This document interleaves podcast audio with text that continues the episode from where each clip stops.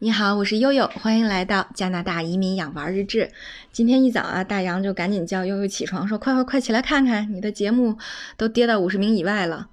哎呀，悠悠真是身心俱疲哈。这可能这个消息听起来真的还挺惊悚的，但是可能远没有我们两个人这半个月以来经历的事情更加的轻松。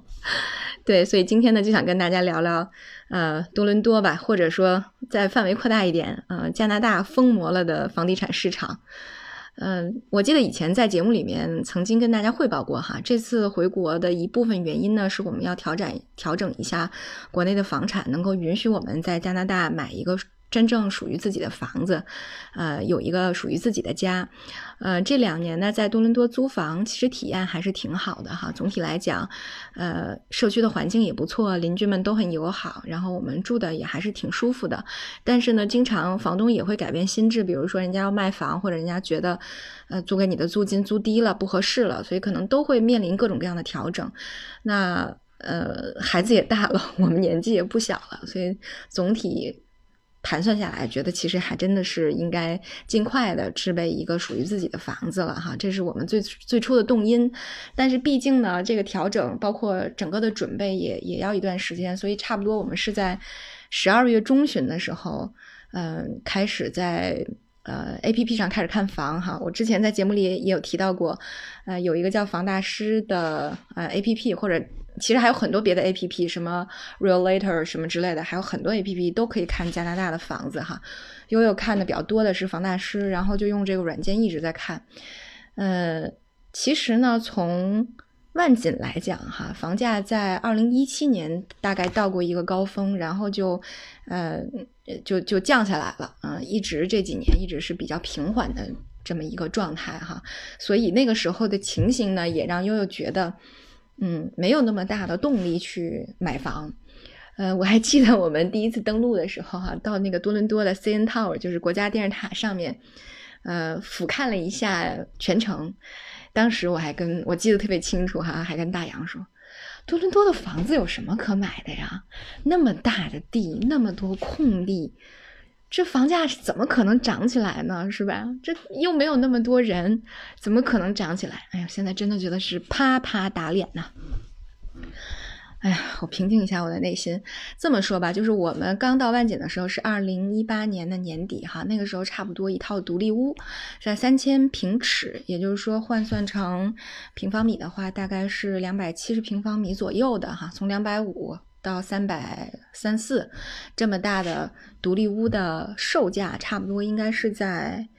呃一百二十万到一百三十万左右哈。根据这个房龄啊，它装修的情况呀，它的这个呃周边的学区啊啊各种呃有一些这个调节因素吧，所以说这个房价可能多少会呃不太相同。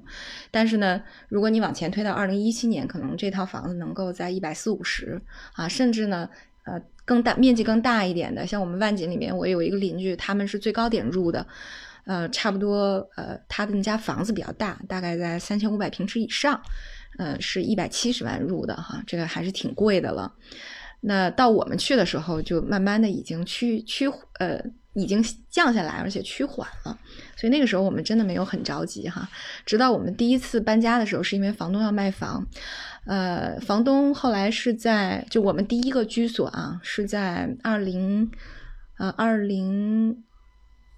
一九年的啊不不二零二零年对二零二零年的一月份成交的，呃，我刚在系统里查了一下，它的成交价格是一百三十万，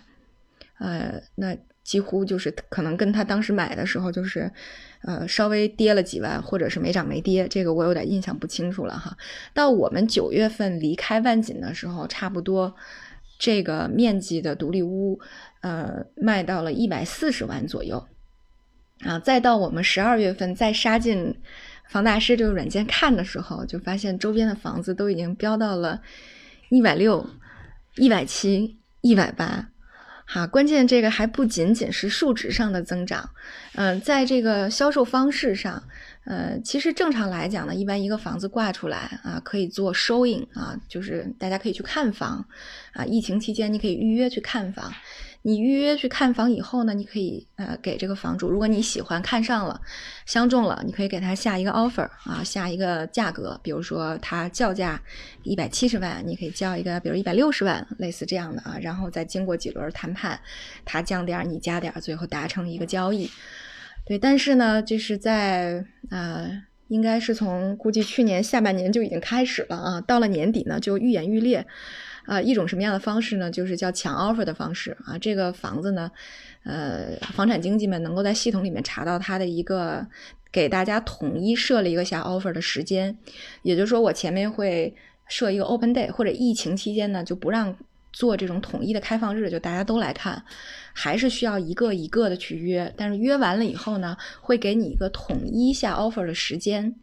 那这个东西就有点像竞标了，那最后就是价高者得。呃，竞标的结果呢，就是你通常还要在这个房价上，如果出现了一些这个非理性的买主的话，那么这个市场上以前这个成交价就都无法作为参考了。嗯，呃有的时候加十万也是他，加二十万也是他，加四五十万也是他，所以你就会发现这个市场完全无法估计一个房子的呃可能的成交价了。所以这是特别可怕的一个因素，而且呢，再根据你的付款周期，可能还会增加，比如说一点五到两个点，啊，也就是说，比如说你当月成交的，你可能，呃，就就是这个抢 offer 的价格，如果你再加六十天成交，啊，六十天过户，啊，叫 closing，他们哈，就是整个这个这个交易完成，可能还要再加一点五个点，啊，所以大家就可以看看哈，拿着悠悠原来的预算，在万锦就买不上房了。哎，太可怕了，嗯，所以呢，正是因为万锦出现了这么疯魔的操作，悠悠就开始在周边的一些城市看房，比如说北部的这个呃欧欧洛拉小镇，啊，西边的这个 Richmond Hill 列治文山啊，甚至再往西边的旺市啊，我们都看了，包括沿着湖边的 Oakville，呃，这个奥克维尔。啊，甚至再往 南一点的 Burlington，柏林顿啊，我我们也都在看房，所以最后看来看去呢，呃，就看到了一套在呃这个万锦的西边的一个小城市叫列治文山，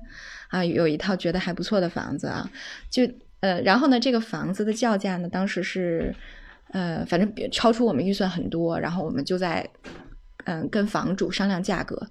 但是就是在商量价格的这么几天的过程里，我突然发现了一个非常不好的苗头，就是，呃，在我们第一次出 offer 的时候，突然间发现呢，这个社区出来了一套房，这个社区北边的紧挨着这个社区北边叫 Jefferson 啊，我们。嗯，据说中国人喜欢管它叫姐夫村，呃，姐夫村也出来了一套房子，其实跟这个房子呢差，可能稍微小一点，但是其实是差不多大小的啊。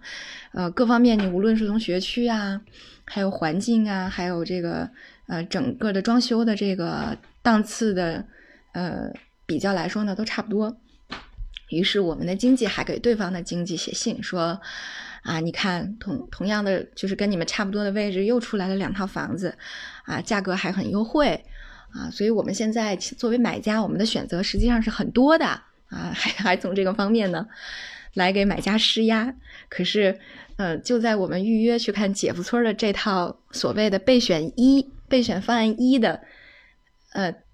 呃，第二天，相当于这个房子在系统里挂出来第零天的时候，我们的经纪就预约了，转天去看房，然后转天约的是十点钟哈，转天上午九点钟的时候，对方的经纪说：“你们不用来看了，这套房已经卖出去了，不但已经卖出去了，连定金都交了。”然后当时就觉得，哦天呐，实在是太夸张了哈，呃，然后呢？然后我们就在系统里等这个成交价。当时这个买主的叫价是叫了一百七十九万五千块，然后他第零天成交的价格是多少呢？是一百九十三万。然后我们俩就突然发现，哇塞，万锦的火可能也烧到，马上就要烧到列治文山了。所以我们就赶紧把那套房子，呃，出了一个买主能够满意，高于我们预期。嗯，差不多，嗯，两个百分点的这个价格把房子马上就定下来了，然后就在我们订房子的这一个星期哈，就在过刚过去的这一个星期里，我周围发生了什么事儿呢？就是万锦东边的一个很偏的一个小区，出现了一个九十八万的小房子哈，那个面积确实是很小，只有一个车库哈。这个小区有四十多个，通过抢 offer 的方式呢，有四十多个 offer 去竞价这套房子，最后这套房子的成交价格达到了一百四十多万啊，所以大家看，相当于它。加了五十万才拿到了这套房子，呃，很夸张吧？然后从我们自己的备选列表上来看，我们现在备我们当时的备选列表一共有四套房子哈，除了我们最后成交的这套，呃，刚才说的备选一零天成交，备选二呢就在我们家对对面的，就是斜对角的一个房子啊，当时呢它是要价一百七十八万。啊，最后成交价是一百七十七万啊，可见这个价格还是理性的，但是是三天成交。呃，第三个呢是万锦的一个呃这个一个房子哈，呃是五天成交，它当时叫价是一百九十九万九，然后最后成交价格是两百四十万，一千八百块，一千八百块这个零头是怎么弹出来的？然后我们的备选四也在万锦，呃是。叫价是一百六十九万八千，最后是一百八十五万成交的，嗯，只花了八天的周期，所以大家可以看一下，呃，就在刚刚过去的这一个星期，啊，无论是万锦还是它的周边城市，它的房地产市场真的是趋于一个疯魔化的这么一个状态哈。我在多伦多的朋友们还在跟我讨论说，啊，你你你要选的这个房子。嗯，那个厨房朝北，是不是终年不见阳光不好呀？啊，它的前门和后门是不是对着的？这样风水不好呀？你的地块是不是太小了？等等，还在讨论这些事情的时候，呃，房产市场就已经马上向一个非常妖魔化的操作滑去了哈。就在刚才，我的经纪人还在吐槽说，他们今天去带另外一个客户去去万景看房。在疫情期间呢，其实经纪人是就是，呃，你去看房一个时段，一般是约半个小时的叫一个时段哈，一般是呃一个时段只能安排一波啊。可是他们去看房的时候，发现同一个时段安排了四波到五波，下一个时段呢安排了三波人，所以你就发现这个这个房子外面排起了长长的队，给人一种嗯炙手可热。非他不可的感觉，所以大家可以看一下哈。哎呀，这个怎么突然间就这样了呢？难道是因为二零二零年过去了吗？好吧，然后呃，当终于尘埃落定的时候，我们反过头来再去呃思考一下为什么会这样的原因哈。很多朋友在聊天的过程当中，可能就提到了三件事，包括啊，就在刚刚呃，加拿大央行的行长也对嗯房地产市场这个。突然间暴涨呢，做出了一个判断哈，他认为这个房产市场是没有泡沫的，啊，因为它来自于加拿大的这个货币政策的量化宽松和这个呃人民群众的实际需要。为什么这么说呢？这个刚才说到的这个货币政策的这个宽松哈，它主要是要维持一个呃低借贷。啊，这种低借贷的趋势至少会延迟到啊，因为考虑到疫情的关系，考虑到经济的关系，至少会延迟到二零二三年。就拿我们做新移民贷款的啊，蒙特利尔银行来说，他们在上周刚刚公布的呃这个利率哈，房屋的这个贷款利率，大家可以看一下哈，三年的固定利率是一点五五。四年的是一点六五，五年的是一点六九，而浮动利率五年的只有一点四九啊，甚至呢，像有的银行，呃，能够达到零点九九的这样的利率啊，所以大家只要是有换房需求的，肯定都会在这个时候出手。啊，这是一个原因。那么第二个原因呢，就是加拿大也刚刚公布了百万移民计划，也就是说到二零二二年，加拿大要有一个一百多、一百万出头、一百万加的一个移民的，呃，这个目标。啊，二零二零年是看齐三十四万，二零二一年是三十五万，二零二二年是三十六万，而且呢，就是。呃，据称这个最简单的移民就是魁北克的投资移民，魁投呢在今年四月份要重开了，而大西洋四省的这个 AIPP 的试点又转正了啊，所以这个是移民计划，大家都觉得说哇，新移民要来了，要买房了啊，我们如果有这种置换需要的，就要赶紧去做置换啊，所以其实确实在这个方面，新移民的呃购房需要和这个老移民啊，也是由于疫情期间大家都在家里工作了，那居家办公呢，开始提升了大家对于居家的这个需求啊。最早是呃，大家就是最早这个市面上出现紧缺的是那个后院的卖土的、卖种子的啊，然后就是各类建材、家具都开始紧俏啊，到现在就就是逐渐蔓延到了房产上。啊，所以呢，就是从去年年底，这个存量市场的存量房越就是二手房的存量越来越少，呃，但是呢，这个有需求的越来越多啊，可能也正是赶在这么一个年尾年初，就到达了这样的一个高峰，正好让悠悠给赶上了，所以就在上一周，包括上上周，我们几乎都是成宿成宿的睡不了觉，然后跟。呃，经纪啊，律师啊，这个银行的这个借贷专员啊，在反复的沟通这些事情，呃，也在比较，也在下决心。呃，无论如何吧，反正终于算是这个尘埃落定。呃，也提醒各位，如果有在这个加拿大买房的，可能大家要尽快抓紧了。确实是，呃，看来这个加拿大的房产市场啊。